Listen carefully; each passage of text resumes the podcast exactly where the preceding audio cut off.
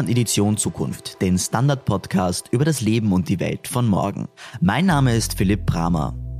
Ja, und das Jahr 2022 ist ja noch relativ jung und vielleicht hat sich der ein oder andere von euch ja vorgenommen, im neuen Jahr ein bisschen sportlicher zu sein. Damit seid ihr nicht allein, das wollen nämlich sehr viele Menschen, doch nur in wenigen Fällen klappt es dann tatsächlich. Wir wollen heute darüber reden, ob Technologie uns Sport schmackhafter machen kann und uns zur Bewegung motivieren kann und wie die Hightech-Zukunft des Sports aussehen kann. Darüber spreche ich heute mit Markus Aristides Kern. Er hat das digitale Sport-Startup Limp.io gegründet. Vor allem aber hat er vergangenes Jahr ein Buch geschrieben. Quantensprung, die Zukunft des Sports heißt es. Danke, Herr Kern, fürs Kommen. Ja, vielen, vielen Dank für das schöne Intro. Also das mit dem Jahresanfang ist definitiv ein sehr guter Start. Schön hier zu sein. Ja, Herr Kern, die Vorteile von Sport sind ja geradezu offensichtlich. Geradezu tausende Studien bescheinigen, dass wir gesünder leben, älter werden, dass Bewegung gegen Depressionen hilft, dass wir kreativer und glücklicher sind und, und, und. Und es macht natürlich auch Spaß. Trotzdem wird die Welt tendenziell eher unbeweglicher. Ist vielleicht Fußball, Tennis und Laufen und die ganzen anderen Sportarten einfach nicht mehr interessant genug, wenn die Unterhaltung nur mehr einen Knopfdruck entfernt ist? Ja, also die Availability, also die Möglichkeit, schnell in die anderen Medien zu hüpfen, ist da natürlich ein sehr, sehr großer Konkurrenzfaktor in Bezug auf den normalen Sport. Früher war es ja so, man hat sich zum Samstag verabredet. Es waren elf Freunde, die zusammengekommen sind und man ist in den Park gegangen. Heutzutage ist natürlich unsere Darreichungsform, wie wir normalerweise mit Medien umgehen oder mit Unterhaltung, viel, viel schneller geworden. Also Netflix ist immer nur ein Klick entfernt, Facebook ist sofort auf dem Handy und da haben natürlich die klassischen Sportarten, so gut sie sind und so wichtig sie für unsere Gesundheit und auch für unser soziales Gefüge sind, natürlich enorme Schwierigkeiten mitzuhalten. Und Technologie könnte uns jetzt helfen, dass dieser klassische Sport wieder interessanter für uns wird.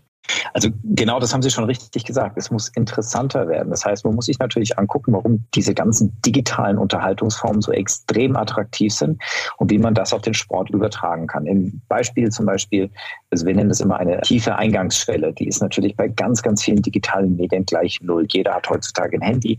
Mal schnell eine App runterzuladen, während man auf einem Bus wartet oder so, ist natürlich schnell getan. Jetzt nachzuschauen, wo ist denn hier in der Nähe ein Tenniscenter und wann kann man da mal eine Stunde buchen und erstmal mit dem Trainer zu telefonieren, damit der dem erstmal erklärt, das hat man bis jetzt noch gar nicht gemacht, ist natürlich einfach extrem schwer. Das ist eine, das heißt, wir müssen es viel, viel einfacher machen. Wir müssen aufhören, dass ein Tenniscenter eigentlich nur Tennisspieler haben will, sondern ein Tenniscenter müsste auch Kindertruppen haben, die noch nie Tennis gespielt haben.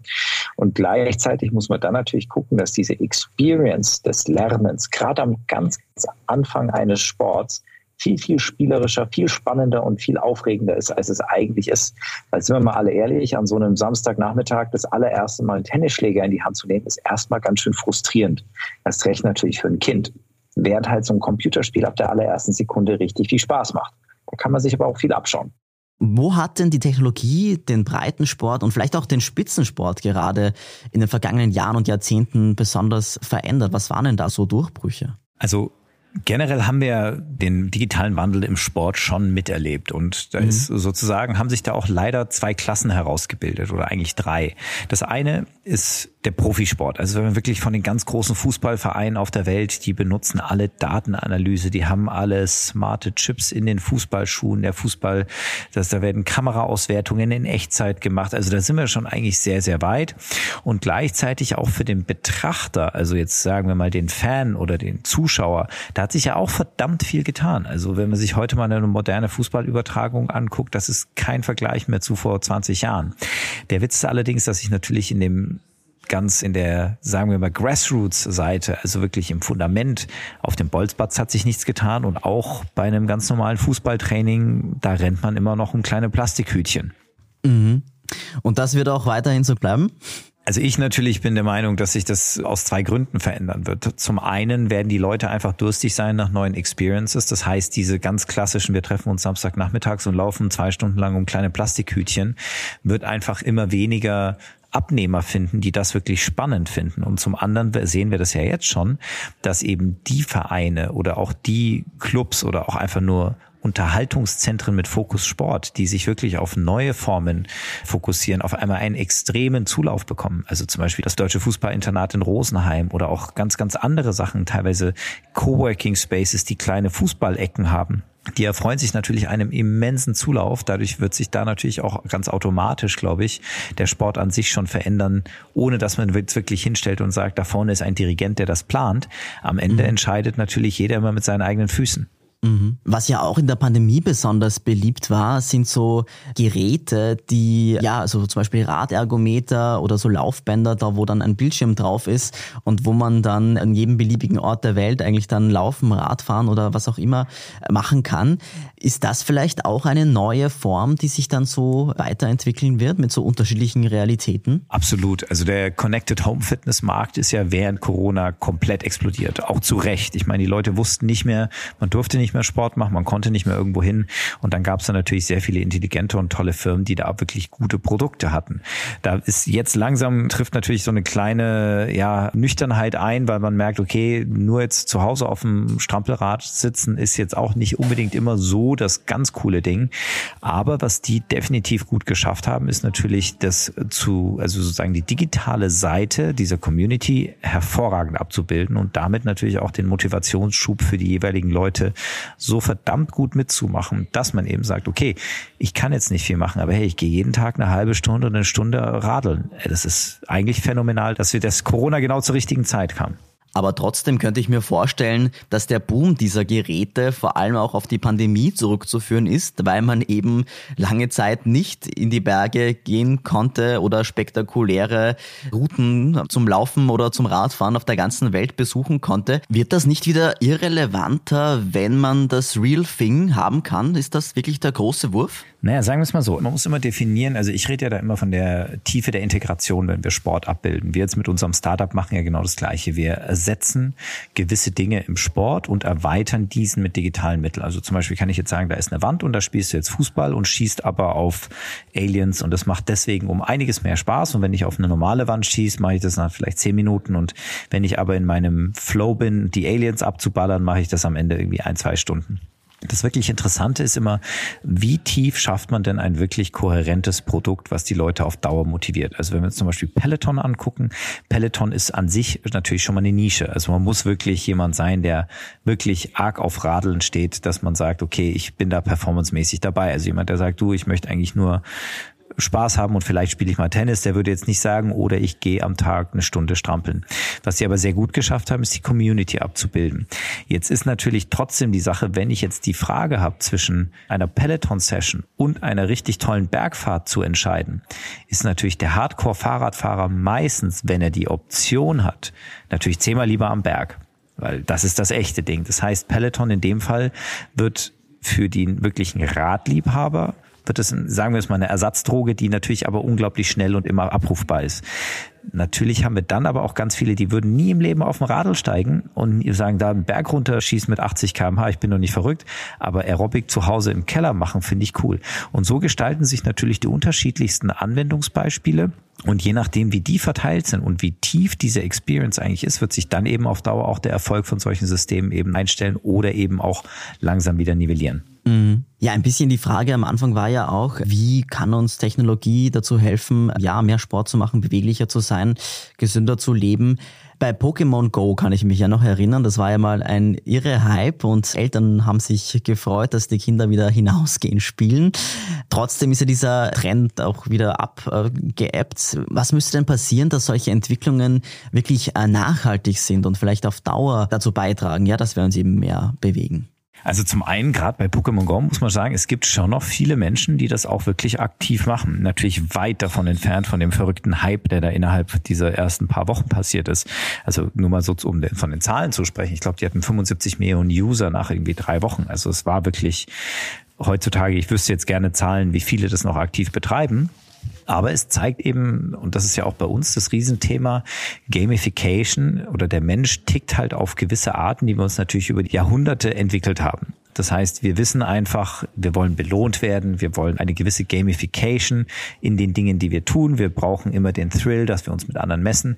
Und das hat Pokémon Go extrem gut abgebildet und natürlich in Anführungsstrichen die 20 Kilometer, die da die meisten Leute dann am Tag zurückgelegen haben. Wir sagen es immer schön untergeschoben. Genauso wie auch bei uns. Wir haben teilweise Applications, da spielt man mit einem Ball und macht eigentlich nichts anderes als Rätsel lösen. In Wirklichkeit macht man Rückenschule.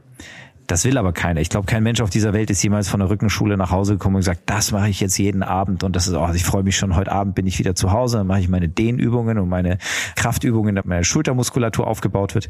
Wenn wir es aber schaffen, das Ganze so zu verpacken, dass es in Wirklichkeit einfach nur als Spiel wahrgenommen wird, dann kriegen wir das sozusagen den Menschen untergejubelt was sie eigentlich machen sollten, mit dem, was sie eigentlich machen wollen. Und da ist Pokémon Go ein sehr, sehr schönes Beispiel und da gibt es auch viele andere wirklich tolle, tolle Möglichkeiten, es einfach zu zeigen, wie einfach man dann doch das Hirn im Guten natürlich austricksen kann. Das ist ja eigentlich Gamification, also dass man einfach ja Bewegungsabläufe, Fitnessprogramme einfach gamifiziert. Und ah, dann geht's aber noch andersrum, dass man einfach Alltagsdinge äh, sportifiziert. Könnte das auch ein Mittel sein? Genau. Damit haben Sie jetzt eigentlich schon ganz gut so Grunddynamik erklärt. Wir haben ja auch jetzt eine Spielkonsole, die jetzt gerade rauskommt für den Heimgebrauch, also sozusagen, wir nennen es Physical Gaming. Und da gibt es eigentlich immer zwei Ansätze. Das heißt, das eine ist die Gamification und das andere ist die Sportification. Gamification ist, wir machen aus irgendetwas ein Spiel, und dadurch wird es einfacher und ich möchte es öfter machen. Also zum Beispiel, es gibt auch eine ganz tolle Startup, das heißt, die haben eine App rausgebracht, die heißt Zombie Run. Man hört seine Kopfhörer und das ist eigentlich nur eine Running-App, die aber nur mit Audio läuft. Und in Wirklichkeit kriegt man eigentlich ein Hörspiel vorgespielt, was angepasst wird, je nachdem, wie schnell man läuft. Das heißt, wenn man zu langsam läuft, kommen von hinten die Monster und dann hört man, lauf schneller, schnell, da kommen die Zombies und auf einmal läuft man schneller. Und allein dadurch werden Leute, Punkt eins, natürlich motiviert, mal zu laufen. Und wenn sie laufen, laufen sie gerne länger. Das heißt, es ist gamifiziert, dass man einfach das Laufen einfacher macht.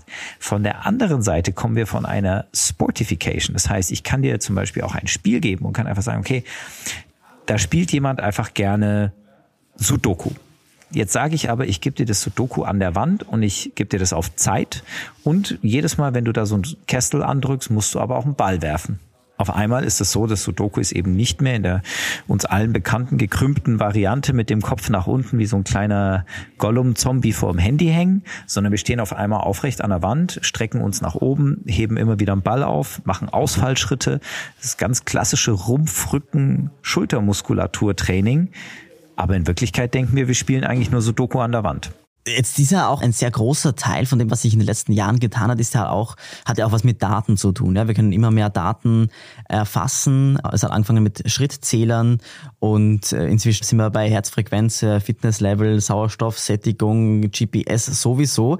Ist da nicht auch ein bisschen auch die Gefahr da, dass, muss man natürlich immer fragen, einer der letzten Bereiche unseres Lebens, der noch nicht quantifiziert ist und der noch nicht überwacht ist, als einfach, dass wir auch hier Daten erzeugen, die dann vielleicht irgendwie weiterverwendet werden könnten und verkauft an Menschen, die Interesse daran hätten, zum Beispiel Versicherungen? Ja, also zum einen muss man natürlich, ich bin da immer sehr pragmatisch, das passiert schon längst und jeder, der ein Handy hat und ein Google Android drauf laufen lässt, übergibt sowieso schon seine ganzen Nutzerdaten für sämtliche bis hin zur Schrittzählung und so weiter. Die Frage ist ja immer, in welchem Kontext ist es zu was ist es gut und mit welcher Grundhygiene wird es betrieben? Auf der einen Seite natürlich ein Grunddatenschutz muss immer vorhanden sein. Davon geht man heutzutage aus. Ähm, dafür gibt es Regeln. An diese Regeln halten sich noch nicht alle, aber da werden sich immer mehr dran halten. Hat ja Österreich auch gerade ein sehr, sehr schönes Urteil gesprochen vor ein paar Tagen gegenüber Google Analytics. Finde ich auch sehr interessant.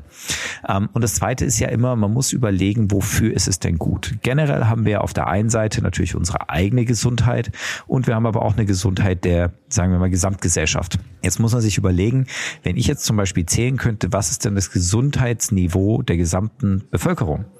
Was ja für Krankenkassen wiederum extrem interessant ist. Also wie viel bewegen die sich eigentlich, weil wir wissen, Bewegung ist immer noch die allerbeste Medizin gegenüber wirklich, Sie haben es vorhin aufgezählt, extrem vielen Sachen. Also es ist, wenn man Sport oder Bewegung als Medikament verkaufen könnte, könnte man wahrscheinlich 2000 Euro dafür im Monat verlangen und die Leute würden auch sagen, ah, das ist ein Schnäppchen, weil für die ganzen Benefits ist es das mir wert. Wenn man aber sagt, du musst es selber machen und musst jetzt mal die Jogging-Schuhe anziehen oder mal einen Ball in die Hand nehmen und sagen sie, oh nee, keine Lust.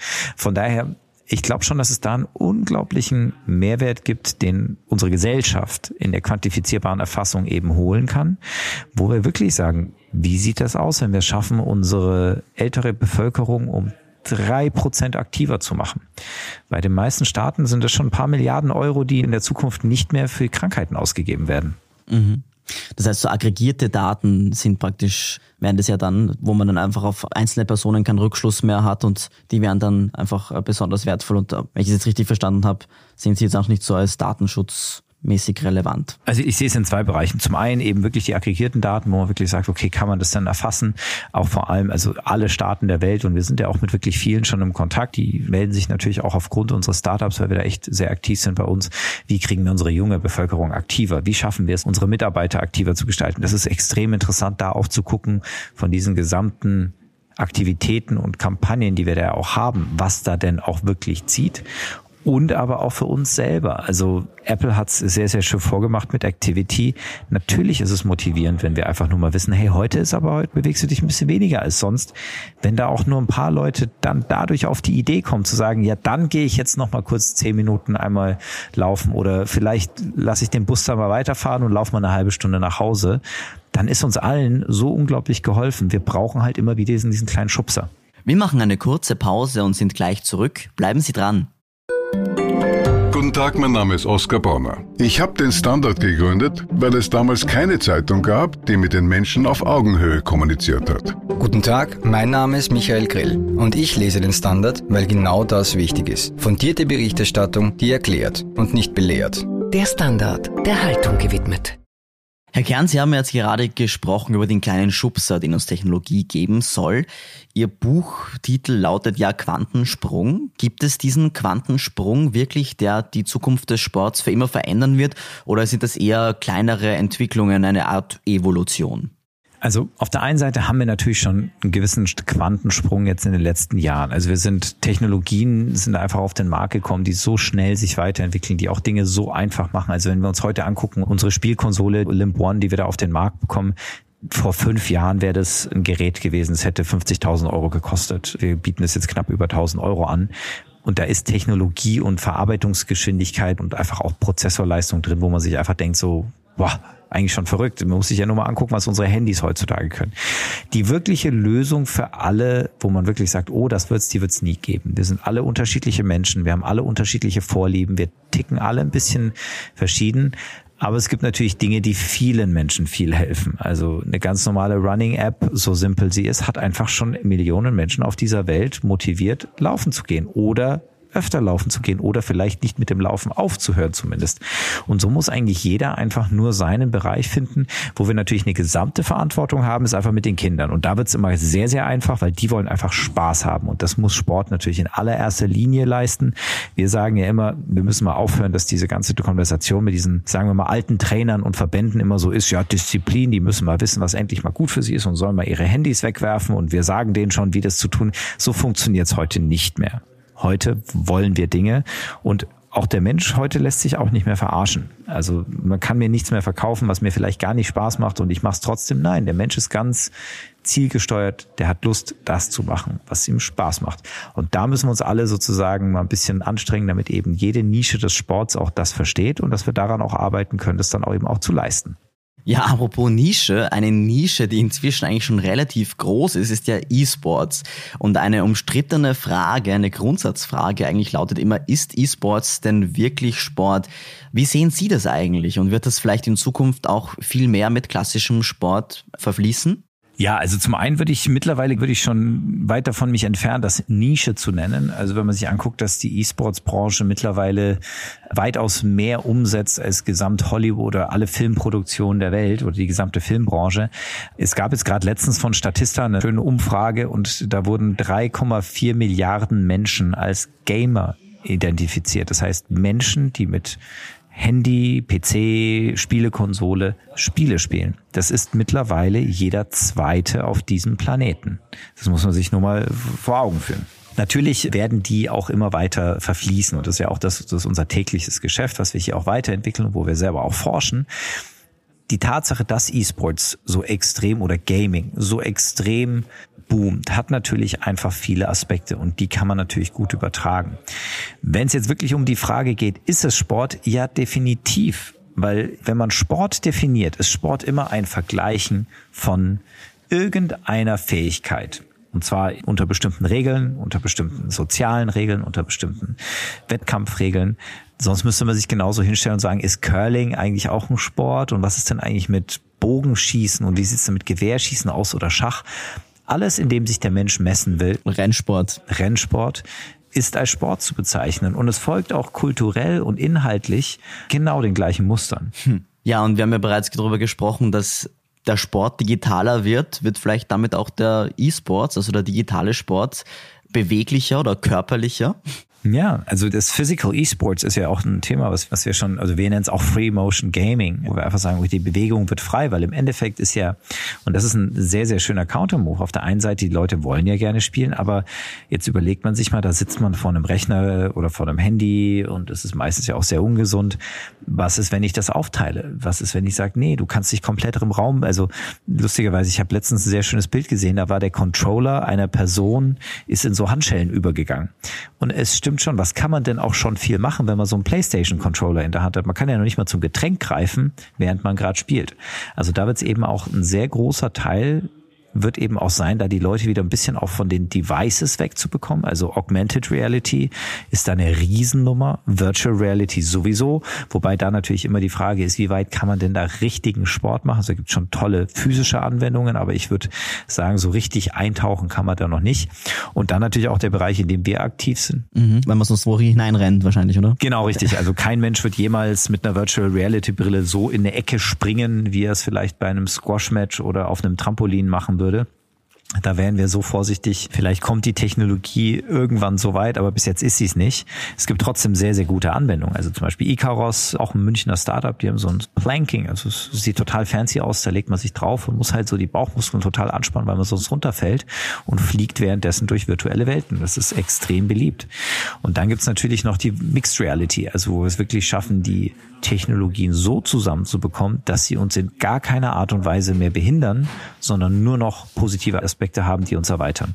Sie schreiben ja auch von einem sportlichen Utopia, in das uns diese neuen Technologien führen werden. Wie sieht denn das Ihrer Meinung nach aus? Oder vielleicht anders gefragt, wie werden wir im Jahr 2050 Ihrer Meinung nach Sport treiben? Wie unterscheidet sich das von heute? Ja, es wird sich, glaube ich, extrem schnell unterscheiden und nicht nur, wenn wir über 2050 sprechen, schon, wenn wir über 2030 sprechen. Also auf der einen Seite die großen Sportarten werden natürlich bleiben, aber wir haben natürlich als Mensch uns mittlerweile angewöhnt, sämtliche Limitierungen, die uns im Alltag begegnen, einfach durch Technologie zu lösen. Das heißt, man muss sich einfach mal angucken und muss sagen, naja, okay, zum Beispiel so ein Fußballspiel, so ein richtiges, da brauche ich 22 Leute, ich brauche relativ viel Platz. Den Platz kann ich auch nicht anders benutzen, weil ich kann ja auch nicht sagen, du, das nehme ich jetzt irgendwie Donnerstag mache ich da irgendwie Verkaufsregale drauf und am Freitag zocken wir da wieder. Und diese ganzen Sachen werden sich, glaube ich, sehr verändern. Es wird alles schneller werden. Wir haben ja jetzt schon wirklich die verrücktesten Sachen, die es ja bereits gibt. Natürlich noch nicht in der Masse, aber wirklich tolle Technologien, tolle Anwendungen. Und dann werden wir, glaube ich, auch extrem viele Sportarten sehen, die extrem schnell erscheinen, dann auch schneller wachsen können. Also so Basketball muss man sich vorstellen. Da ist vor 60, 70 Jahren hat irgendeiner gesagt, ich glaube, das wäre eine tolle Sportart. Das hat dann drei, vier Jahre keinen gejuckt und dann haben es die ersten angefangen und dann gab es die zweiten und dann hat es wahrscheinlich 15 bis 20 Jahre gedauert, bis es mal ein paar Universitäten in den USA schon mal gemacht haben. Heutzutage ist es so, wenn ich mit einer coolen Idee komme und die auf TikTok oder YouTube poste und sage, das ist jetzt ein neuer Sport, da brauchst du einen Ball, der ist viereckig und bla bla bla, kann es genauso gut sein, dass irgendwie fünf Wochen später irgendjemand 200.000 von diesen Bällen bestellt, weil sie alle sagen, du, das glauben wir dem, das ist richtig cool, das will ich auch machen. Und das wird, glaube ich, das Interessanteste sein, dass wir immer mehr Sportarten, immer mehr Nischen finden werden, die auch immer mehr miteinander verbunden werden können. Und die Leute sind ja heute schon sehr sequenziell unterwegs. Da macht man mal zwei Jahre Klettern, dann hat man seine drei Jahre Rennradphase und dann war man eine Weile im Badmintonverein. Von daher wird's wie so alle anderen Bereiche in unserem Leben sehr viel bunter, sehr viel schneller, aber auch vor allem sehr viel cooler. Das heißt, man geht in Zukunft nicht mehr als Kindergartenkind zu einem Fußballverein und bleibt dort für immer. Das ist ja schon das Problem der Fußballvereine heutzutage. Gibt es eine sehr, sehr schöne Studie. Die Anzahl der zum Beispiel Kinder jetzt bei uns in Deutschland, die in Fußballvereinen angemeldet werden, war nie höher. Es waren aber auch nie weniger Jugendliche da. Das heißt, was passiert momentan? Die Eltern wissen natürlich, dass Sport wichtig ist, haben alle auch eine Verbindung zu Fußball eben gehabt in ihrem Leben, also werden die Kinder in Fußballverein eingemeldet. Jetzt sind die Kinder aber dann irgendwann 12, 13, 14, 15 Pubertät und merken irgendwann so, wow, wie ich eben vorhin gesagt habe, jetzt irgendwie drei Runden aufwärmen und dann Plastikhütchen laufen und dann irgendwie Elfmeter schießen, puff, wahrscheinlich bin ich dann jetzt nicht der Beste, dann, wenn wir später ein Spiel machen, komme ich noch nicht mal an Ball, also, und dann sagen die einfach, ja, und hier auf der anderen Seite habe ich aber auch PC-Games oder Playstation und sind dann natürlich sehr schnell weg. Das heißt, dieses bis zur Pension bleiben, nur weil man da ist, die Leute setzen ihre Prioritäten ganz anders. Keiner bleibt mehr da, wenn er nicht wirklich dafür brennt. Welche Rolle werden denn Technologien spielen, die jetzt noch komplett in den Kinderschuhen stecken, wie zum Beispiel Exoskelette oder Bioprinting? Und könnte das den Sport vielleicht langfristig auch inklusiver machen? Ja, der Weltrekord, ich glaube, des schnellsten Läufers ist momentan von einem Menschen aufgestellt, der keine Beine hatte und mit Prothesen gelaufen ist. Und da sieht man natürlich schon, da wird es extrem coole Sachen geben. Also Exoskelette ist ein super Stichwort, da wird es gerade natürlich auch in Bezug auf Behindertensport und so unglaubliche Möglichkeiten geben. Wir haben ja jetzt schon teilweise Leute, die irgendwie mit Düsenjet-Anzügen Rennen fliegen. Es gibt unglaublich viele Mixed Reality Sportarten, die jetzt momentan noch sehr in der Nische sind, aber in Tokio ist zum Beispiel Drone Ball gerade super angesagt. Das ist alles noch sehr klein klein und natürlich noch nicht in der Masse angekommen. Drone Ball, das kennt nicht jeder, das müssen Sie kurz erklären. Drone Ball ist einfach wirklich so ein Ball, so ungefähr so groß wie ein Fußball hat lauter LEDs dran und hat aber innen drin auch Drohnen. Das heißt, der fliegt selber, muss diesen Ball. Man kann sich eigentlich vorstellen, so ein bisschen wie dieses Harry Potter Dings. Quidditch der Ball hat seinen eigenen Willen. Das heißt, man kann den passen, aber der fliegt vielleicht auch mal woanders hin. Man kann ihn auch festhalten. Manchmal fliegt er auch zu hoch, dass man irgendwie sich dreimal streiten muss, wer denn überhaupt rankommt. Und es addiert sozusagen nochmal eine ganz andere, also stellen wir sich vor wie Völkerball, nur halt mit einem Ball, der selber mitentscheidet unter gewissen Algorithmen. Und das wirklich Interessante ist eben gerade, wenn wir natürlich von Exoskeletten sprechen, wenn wir dann natürlich auch von Hirnstandimplantaten oder eben auch Biohacking sprechen, wo das uns natürlich dann auch irgendwann hinbringt, weil ich glaube, eines der ganz großen Themen, Heutzutage ist ja alles sehr, sehr einfach. Es kommt darauf an, wie viel Geld hat man, um ein Kind irgendwie mit Sport früh wirklich als Profi aufzubauen. Ist man ethisch genug, um keine Drogen oder verbotene Steigerungsmittel zu nehmen? Und dann ist die Sache gegessen ist es denn erlaubt, jetzt halb mechanische Implantate zu haben? Wenn ich jetzt mein Knie kaputt gemacht habe und ich baue mir da jetzt aber eine neue Kniescheibe ein, die aber vielleicht sogar besser funktioniert als die alten. Oder wenn ich jetzt genetisch irgendwie mich optimieren kann. Wenn ich jetzt sagen kann, ich möchte aber einfach mehr Muskelmasse oder ich möchte schnelle Reaktionszeiten. Ist es dann schon Doping oder ist es einfach nur Healthcare? Und da wird's richtig spannend. Ja, spannende Zeiten also, die in Zukunft auf den Sport und uns alle zukommen. Vielen Dank, Herr Kern, für dieses Gespräch. Ja, herzlichen Dank. Ja, und damit auch herzlichen Dank an euch, liebe Hörerinnen und Hörer. Mehr zum Leben und zur Welt von morgen findet ihr wie immer auf der Standard.at slash Zukunft. Wenn euch der Podcast gefällt, dann freuen wir uns natürlich über eine 5-Sterne-Bewertung auf iTunes und anderen Podcast-Plattformen oder wenn ihr uns mit einem Abo unterstützt, zum Beispiel auf abo.derstandard.at. Das war's von uns für heute. Der nächste Podcast erscheint wie immer in zwei Wochen. Bis dahin, ciao!